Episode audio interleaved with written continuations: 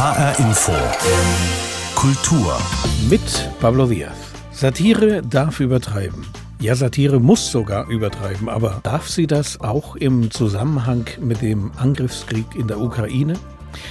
Die Fernsehkabarettisten sind jedenfalls zum Teil sprachlos. So wie hier Klaus von Wagner in der Sendung Die Anstalt vom 8. März im ZDF. Ja, äh, herzlich willkommen ähm, zu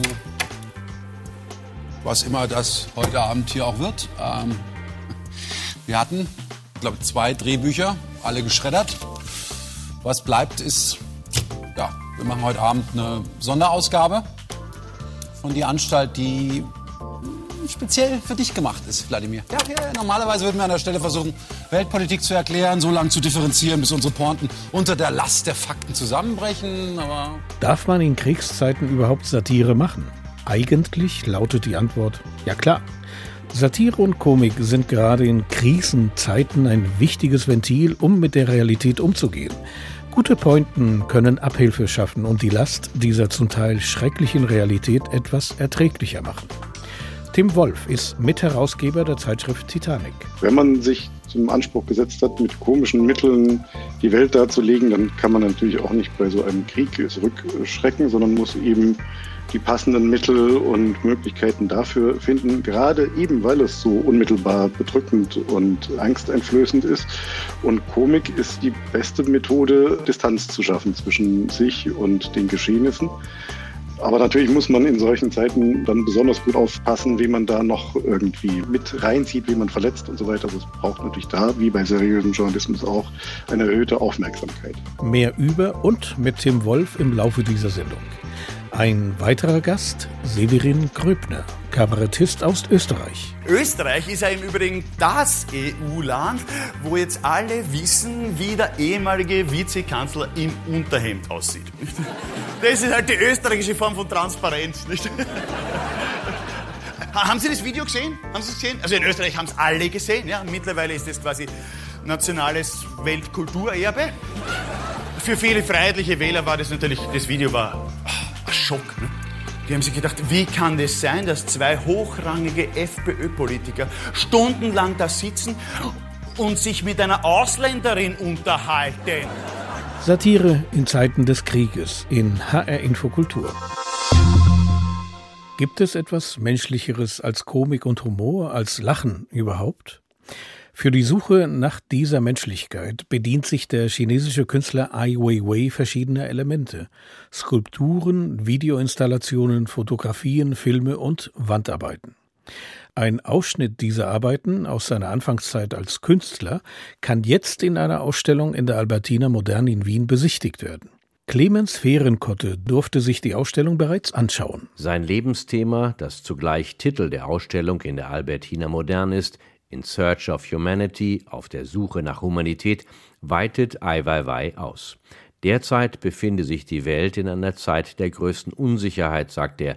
Das friedliche Leben, an das der Westen seit dem Ende des Zweiten Weltkrieges gewöhnt gewesen sei, sei zu einem Ende gekommen.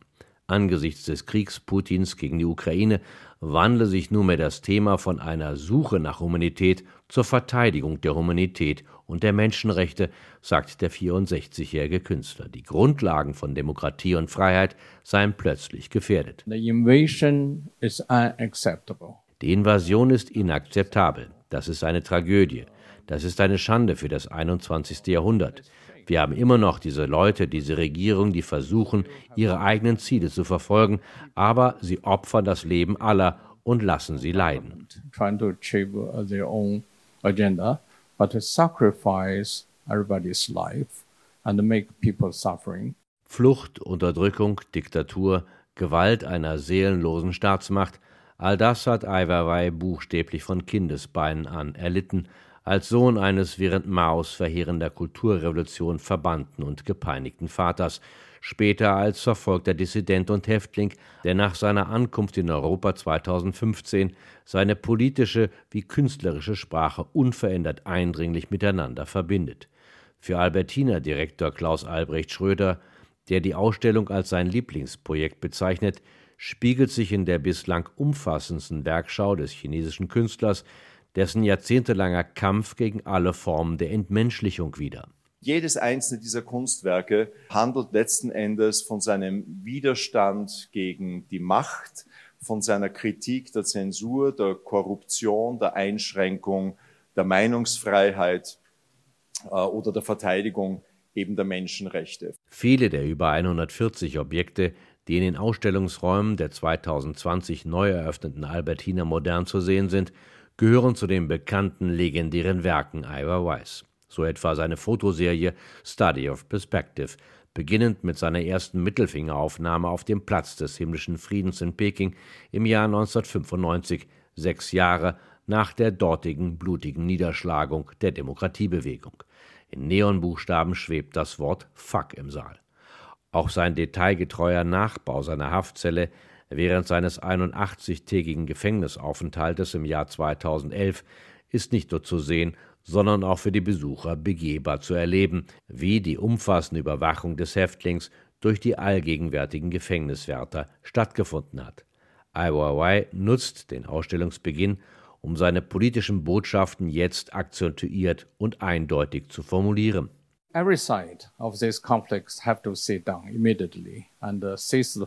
Jede Seite dieses Konflikts muss sich sofort hinsetzen und das Feuer einstellen und sich zurückziehen. Es sollte nicht Krieg in Europa im 21. Jahrhundert geben. Das ist nicht möglich. Andererseits gibt es nur eine Frage, die wir uns stellen müssen, ob wir den Krieg unterstützen oder nicht. Selbst wenn nicht, gibt es vielerlei Wege. Jeder muss verstehen, dass es allen nutzen wird, den Krieg zu beenden. Everybody understands this would benefit everybody to just stop the war. In Search of Humanity, die Ausstellung mit Werken des chinesischen Künstlers Ai Weiwei, ist in der Wiener Albertina Modern noch bis September zu sehen. Push-up. Während man für Pushbacks an der Grenze nur ein paar Hundertschaften inhumaner Ordnungskräfte aus der EU braucht, braucht man weitaus mehr Leute, wenn man gleich die ganze Grenze verschieben will. Das will die russische Führung, sagen die Amerikaner. Wollen wir nicht, sagen die Russen. Und warum stehen dann Hunderttausende Soldaten an der Grenze zur Ukraine? fragt die NATO. Weil ihr Waffen in Polen und im Baltikum habt, sagen die Russen. Und weil wir uns bedroht fühlen. Von uns? fragt die Ukraine. Ihr seid doch bei uns einmarschiert. Oh ja, sagen die Russen. Deins, meins, sind wir nicht alle eins und ziehen noch mehr Truppen zusammen, sagen die Amerikaner. Das sind nur Balletttruppen, sagt Russia Today, und alle haben Angst vor einem Krieg. Nur die Ukrainer, die haben keine Angst vor dem Krieg, denn den haben sie schon seit acht Jahren. Nur wir haben das hier vergessen. Das ist ein Auszug aus dem Programm des österreichischen Kabarettisten Severin Gröbner im Radioprogramm Bayern 2 in der Sendung Zugespitzt. Severin Gröbner wurde in Wien geboren und macht seit 1993 Kabarett. Zurzeit ist er unterwegs mit seinem Soloprogramm Gut möglich. Ich wollte von ihm wissen, welche Themen er darin anspricht. In dem Programm Gut möglich geht es darum, um die Zukunft letztendlich. Ich habe es geschrieben jetzt anlässlich meines 50. Geburtstags und der 50. Geburtstag ist ja ein doch eher trauriges Ereignis und habe mir dann gedacht, was mache ich denn an diesem traurigen Ereignis als Komiker und Kabarettist? Also habe ich mir gedacht, ich schaue mal in die Zukunft, 50 Jahre in die Zukunft.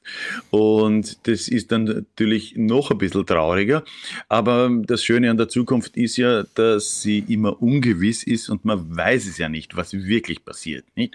Äh, das ist manchmal fürchterlich und manchmal sehr schön. Mhm. Aber vor allem für den, für den kreativen Menschen ist es eine Möglichkeit auf jeden Fall. Also gut möglich. Also kann man sich mal ausmalen, was in den nächsten 50 Jahren so passiert oder was auch nicht passiert. Und da ich ja auch noch nicht nur Kabarettist bin, sondern auch noch Wiener, kann ich ja mit Schreckensszenarien einigermaßen umgehen weil bekanntlich in Wien ist ja der schwarze Humor, äh, den, den saugt man ja mit der Muttermilch und wenn nicht mit der Muttermilch, dann mit dem grünen Veltliner auf. Stichwort Zukunft. Diese Zukunft, vor der haben viele Menschen zurzeit Angst. Es geht um den Krieg in der Ukraine. Beschäftigt Sie das auch? Ja, natürlich. Ich bin ja nicht nur äh, Kabarettist, sondern auch noch Mensch.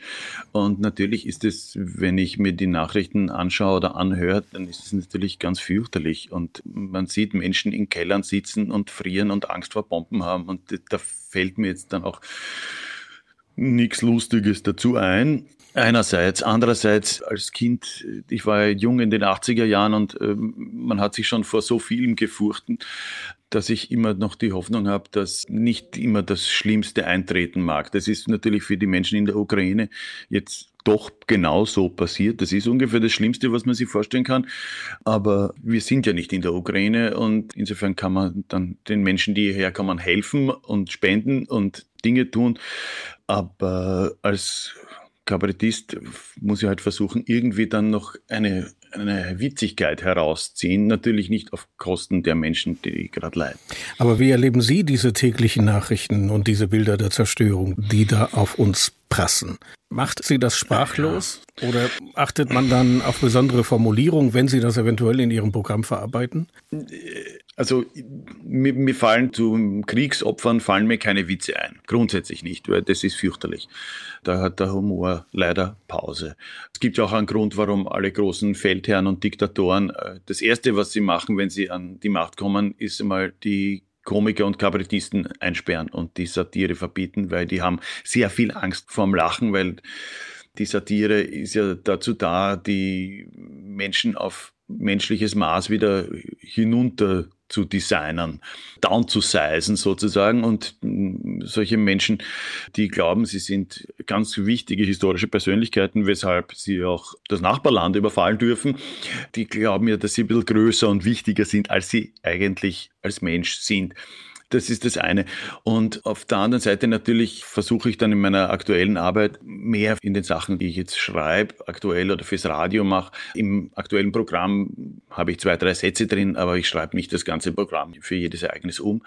Da kann man sich natürlich dann auch ja, auf die Kleinigkeiten, die Nebenschauplätze, vor allem, wie Sie gesagt haben, die sprachlichen, konzentrieren, weil, also wenn der Herr Putin in seinem Land verbieten lässt, dass man das Wort Krieg oder Angriff auch nur ausspricht, ist es natürlich eine Steilvorlage für einen Satiriker, weil, ich meine, da stellt sich dann die Frage, wie heißt dann der 30-jährige Krieg in, in, äh, in Russisch. Im, Im, Russischen? Im Russischen heißt das jetzt äh, die etwas längerfristige militärische Spezialoperation oder wie heißt, wie heißt Angriff der Killer-Tomaten, der Trash-Film aus den 80er Jahren? Wie heißt der auf Russisch? Befreiung durch Gemüse? Also was? Das sind halt so die Nebenschauplätze, mhm. aber über den Krieg selber kann man nicht wirklich viel Scherze machen. Das heißt, mit Humor kann man Krieg nicht verarbeiten, aber wir brauchen in diesen Zeiten, gerade in Krisenzeiten, Humor. Naja, Moment, den Krieg selber kann man natürlich nicht mit, mit Satire begegnen, aber man sagt ja immer, das erste Opfer im Krieg ist immer die Wahrheit und es wird auch nirgendwo so viel gelogen wie im Krieg. Und da kann der Satiriker dann schon ansetzen. Also quasi in, dem, in diesem Kommunikationskrieg, der zu jedem Krieg seit, äh, ich weiß nicht, Julius Caesar spätestens, ähm, das war ja, der war ja auch Feldherr und sein eigener Kriegsberichterstatter. Da wird ja auch, da wird immer gelogen im Krieg. Und der Satiriker ist ja auch ein bisschen, äh, wie soll ich sagen, vielleicht kein, kein Diener der Wahrheit, aber auf jeden Fall ein Gegner Gegner der Lüge, nicht? Und da kann man schon die offensichtlichsten und krassesten und dreistesten Lügen kann man schon mit Mitteln der Satire aufbrechen und zumindest zerbröseln. Wenn Sie auf der Bühne stehen, sind Sie ein Kabarettist, der im Dialog mit äh, seinem Publikum tritt oder führen Sie Ihr Programm so auf, wie Sie sich das vorgestellt haben? Zweiteres. Ich bin als Österreicher und Wiener bin ich ein bisschen der Wiener Schule verpflichtet, die äh, ein bisschen theatralischeres Kabarett macht wir machen schon mal Kabarett und schon kein Kabarett, ne? wir machen Kabarett. Mhm. Ähm, und ähm, der Unterschied ist aber nur das T, oder? Ja, natürlich. Nur das. Normalerweise sagt man immer, der Unterschied zwischen deutschen Kabarett und österreichischen Kabarett ist der, dass in, in, in Deutschland ein sehr schlauer Mensch auf die Bühne kommt und sehr gut argumentiert, warum der Bundeskanzler ein Trottel ist. In Österreich sagt man, da kommt ein Trottel auf die Bühne und sagt, der Bundeskanzler ist super. Das ist so ein bisschen der Unterschied und daran merkt man, dass der, der Österreicher gern mit Figuren arbeitet und eher theatralisch an die Sache herangeht, was dann, insofern spiele ich auch dem Publikum eher was vor, als dass ich mit dem Publikum spiele. Das hat Vor- und Nachteile die letzten Male in der Pandemie, wo dann die Besucherzahlen jetzt nicht so wahnsinnig gut waren, bei allen Kollegen, bei mir halt auch, hat es geholfen, weil man kann dann auch vor wenigen Menschen schnell eine gute Stimmung zaubern, weil man sich ja eben auf dieses Vorspielen quasi mehr konzentriert. Die Kollegen, die viel Interaktion mit dem Publikum haben, haben bei wenig Publikum natürlich es nicht so leicht, muss man sagen. Mhm. Ich entnehme jetzt Ihren Ausführungen, also Humor kann keinen Krieg beenden, Satire allein löst keinen Konflikt und Sie sprechen, und Sie sprechen über die Zukunft in Ihrem Programm und ich hoffe, das Thema hilft ein wenig äh, mit der Aktualität und nicht mit der Zukunft umzugehen. Auf jeden Fall. Und äh, man darf ja nicht vergessen, dass dieser, dieser, dieser Krieg ja auch äh, von zwei sehr unterschiedlichen Menschen, äh, da sind ja zwei sehr unterschiedliche Menschen beteiligt. Der eine ist ein, ein ge ehemaliger Geheimdienstoffizier, der äh, massiven Geschichtsatlas-Missbrauch geübt hat. Und der andere ist ein ehemaliger Komiker. Das ist ja quasi ein Kollege, der wirklich sehr guten Präsidentenjob gerade macht. Also das ist ja auch schon, äh, da sieht man schon, dass der Komiker nur mit den Mitteln der Komik auch nicht weiterkommt. Der Kabarettist Severin Gröbner war das. Er hat in diesem Jahr den Dieter Hildebrand Preis der Stadt München bekommen und tritt am kommenden Mittwoch, 23. März, im Stahlbock Theater in Frankfurt auf. Herr Gröbner, herzlichen Glückwunsch zum Preis nachträglich nochmal und Ihnen weiterhin viel Erfolg. Und danke für das Gespräch. Mit der Suche nach dem Menschlichen haben wir diese Sendung angefangen. Aber dieses Menschliche scheint völlig verloren zu sein. Das behauptet zumindest der Satiriker und Journalist Tim Wolf, einer der Mitherausgeber der Zeitschrift Titanic. Wenn man sich die Errungenschaften der menschlichen Zivilisation anschaut, dann sind das nicht mehr als zehn, sagt er. Ich habe mit Tim Wolf vor der Sendung gesprochen und wollte wissen, warum hat der Mensch in seiner Geschichte nicht mehr Errungenschaften hervorgebracht? Ich habe mir sehr viel Mühe gegeben, die gesamte Menschheitsgeschichte äh, durchzuschauen und habe dann festgestellt, ach, so viel Mühe muss ich mir gar nicht machen. Ich nehme einfach zehn Dinge, die ich mag. Ich mag ganz grundsätzlich die Arroganz von so historischen Büchern, die die gesamte Menschheit zusammenfassen wollen. Das macht es einfach sofort lustig und einmal durch die gesamte Geschichte der menschlichen Ernährung zu gehen, um am Ende zu sagen, naja, eigentlich das beste Sauerkraut. Das fand ich einfach sehr attraktiv. Also ich kann Ihnen da nicht folgen, aber das, das ist, das ist sozusagen das tut für, mir leid. das ist für mich keine Errungenschaft, aber das macht nichts. Über das Kulinarische kann man sich ja wunderbar streiten. Das ähm, stimmt. Ähm, andererseits, wenn wir demnächst unter der Erde leben müssen, weil die Hitze zu groß geworden ist, wird Sauerkraut nochmal sehr hilfreich sein. Und warum?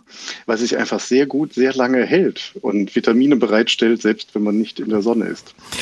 Bei Ihnen äh, sind es nur zehn Errungenschaften geworden. Was bewundern Sie denn am meisten bei uns Menschen?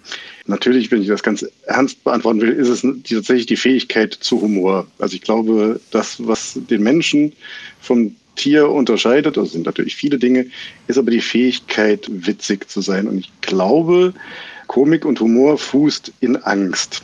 Theoretisch müsste der Mensch die ganze Zeit panisch schreiend rumrennen oder erstarren. Und ich glaube, Humor äh, ist die Technik, die es erlaubt, dass der Mensch überhaupt trotz dieser Ahnung existieren kann. Das ist eine sehr elegante Lösung raus aus dieser Angst, indem man sie auf eine uneigentliche Ebene hebt und äh, Witz und Lust daraus gewinnt. Sie schreiben in Ihrem Buch, dass man eines festhalten kann für nahezu alle historischen und aktuellen Gesellschaften. Die Menschen wurden bisher weitgehend von Männern regiert. Und für diese Herrschaft des Mannes braucht es Soldaten, und Kriege. Erleben wir das nicht gerade am Beispiel des Angriffs auf die Ukraine?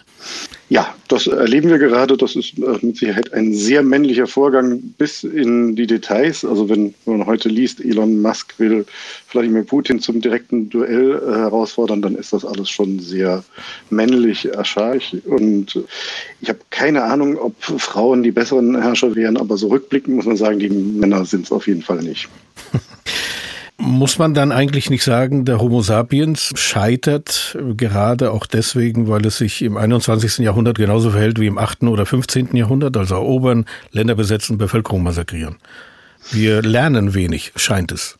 Ja, äh, das würde ich jetzt auch mal so arrogant im Rückblick sagen, sind vor allem diese Haltungen gegenüber dem Planeten und anderen Menschen, diese ewige sich darüber erheben, erobern, Wachstum, erweitern, ausbeuten, das alles scheint dem Menschen irgendwie einfach zuzustehen und das zu reflektieren gelingt ihm nicht wirklich, sonst würde ja nicht trotz aller offensichtlichen Wissenschaft in Sachen äh, Klimakatastrophe der CO2-Ausstoß nicht weiter und weiter und weiter steigen. Also diese Form von Reflexion ist zumindest dem Menschen in seiner Gesamtheit offensichtlich nicht gegeben. Hm. Wie geht man eigentlich als Satiriker mit einem solchen Krieg, wie er jetzt stattfindet, um? Ist das überhaupt ein Thema, über das es sich lohnt zu schreiben? Ich frage das auch vor dem Hintergrund, Sie schreiben ja auch Texte für die Sendung von Jan Böhmermann, das ZDF Royal Magazin. Wie geht man damit um, mit so einem Thema als Satiriker? Ja, ist, ich sehe Satiriker und Komiker letztlich nicht wesentlich anders als seriöse Journalisten. Also wenn man sich zum Anspruch gesetzt hat, mit komischen Mitteln die Welt darzulegen, dann kann man natürlich auch nicht bei so einem Krieg zurückschrecken, sondern muss eben die passenden Mittel und Möglichkeiten dafür finden, gerade eben weil es so unmittelbar bedrückend und angsteinflößend ist. Und Komik ist die beste Methode, Distanz zu schaffen zwischen sich und den Geschehnissen. Aber natürlich muss man in solchen Zeiten dann besonders gut aufpassen, wie man da noch irgendwie mit reinzieht, wie man verletzt und so weiter. Also es braucht natürlich da, wie bei seriösem Journalismus auch, eine erhöhte Aufmerksamkeit. Wo würden Sie denn sagen, ist die Grenze? Also mit wem oder mit was darf man sich einlassen oder auf was darf man satirisch blicken? Ich glaube, also so eine globale Grenze kann ich gar nicht ziehen. Der Satiriker ist im Zweifel auch ein Mann und will Grenzen überschreiten und erobern. Behaupte ich jetzt einfach mal. Nein, ich glaube, das sind so Einzelfallentscheidungen. Man, man merkt das und man merkt das äh, immer am besten, wenn man auch intern ein Publikum hat. Komik ist etwas, was, was man letztlich aushandelt zwischen Produzent und Rezipient und man spürt schon, wenn etwas zu weit geht oder, oder den falschen, irgendwie das Falsche erwischt. Und das ist etwas, was man ausprobieren, aushandeln muss. Aber dafür ist es vielleicht ganz gut, dass bald wieder Publikum im Studio ist. Dann fallen solche Sachen leichter. Aber ich nehme an, man hat als äh, Texter oder als ja, Erschaffer von Texten, als satirischer, dass man eine innere Grenze selber hat. Ja, man hat zumindest Erfahrungen und äh, natürlich auch Haltung und Geschmack und dann merkt man schon, also okay, das geht jetzt vielleicht über die eigene Grenze und dann macht man das nicht. Aber es ist nicht so, dass man die irgendwie erst setzt und dann losschreibt, sondern im Gegenteil, Comicproduktion sollte so funktionieren, dass man sich keine Grenzen setzt oder zumindest in einem geschlossenen Raum gemeinsam, keine Ahnung, die Bälle hin und her wirft, wie man so sagt. Und wenn dabei etwas entsteht, was zu weit geht, sagten, okay, das geht zu weit, das ist nicht für die Öffentlichkeit. Und dann hat man, hat man diese Grenze für den Moment erkannt und gezogen. Aber so globale Grenzen fallen mir aus Erfahrung tatsächlich schwer. Man rennt ja auch der Realität hinterher. Man ist ja Zweitverwerter. Man rennt nicht nur der Realität hinterher, sondern man muss natürlich auch schauen, was wird mir in seriösen Medien berichtet und wie kann ich damit umgehen. Man ist ja selten unmittelbar vor Ort. Also man schickt ja jetzt keinen Satiriker in die Ukraine. Da ist ja schon ein Komikerpräsident, das reicht ja. Das stimmt. Ähm, ja. Und entsprechend muss man da einfach ausprobieren und schauen, ohne jetzt sich von vornherein festzulegen, was gar nicht geht. Nochmal zurück zu Ihrem Buch Best of Sapiens, also das Beste des Menschen. Wenn wir feststellen, der Mensch wiederholt seine eigenen Fehler, die er vorher begangen hat und lernt eigentlich nicht, wie könnte man den Homo sapiens dazu bringen, schneller und effektiver zu lernen und nicht dieselben Fehler zu wiederholen wie seine Urahnen? Haben Sie eine Idee? Da würde ich äh, ganz uneigennützig sagen, einfach mein Buch lesen und alles zu Herzen nehmen und dann klappt das schon. Es ist ein Rückblick, es ist äh, tatsächlich natürlich auch hier wieder ein Versuch der einer gewissen Verzweiflung Herr zu werden, eben dabei zuzuschauen, wie diese Klimakrise immer schlimmer und schlimmer wird und tatsächlich nichts passiert. Und da ist so eine, eine Haltung zu sagen, okay, es ist eh schon gelaufen, wir schauen nochmal zurück. Es ist äh, eine gewisse Erleichterung, hat aber natürlich die satirische Ebene, in der, auf oder die ironische, auf der immer noch gesagt wird, bitte, bitte verhindert das. Also, äh, also dieses Buch soll bitte nicht Realität werden. Deswegen ist es auch umso bitterer, dass zum Erscheinen des Buches dann auch noch eine weitere relativ unmittelbare Bedrohung dazugekommen ist. Nämlich die atomare. Ich hoffe, dass wir das beherzigen können, vor allen Dingen die, die darüber zu entscheiden haben. Tim Wolf war das, Mitherausgeber der Satire-Zeitschrift Titanic. Sein neues Buch heißt Best of Sapiens. Es ist vergangene Woche im S. Fischer Verlag erschienen. Herr Wolf, ich danke Ihnen für das Gespräch. Ich danke Ihnen. Soweit HR Infokultur. Diese Sendung finden Sie online auf hrinforadio.de oder in der ARD Audiothek. Mein Name ist Pablo Diaz.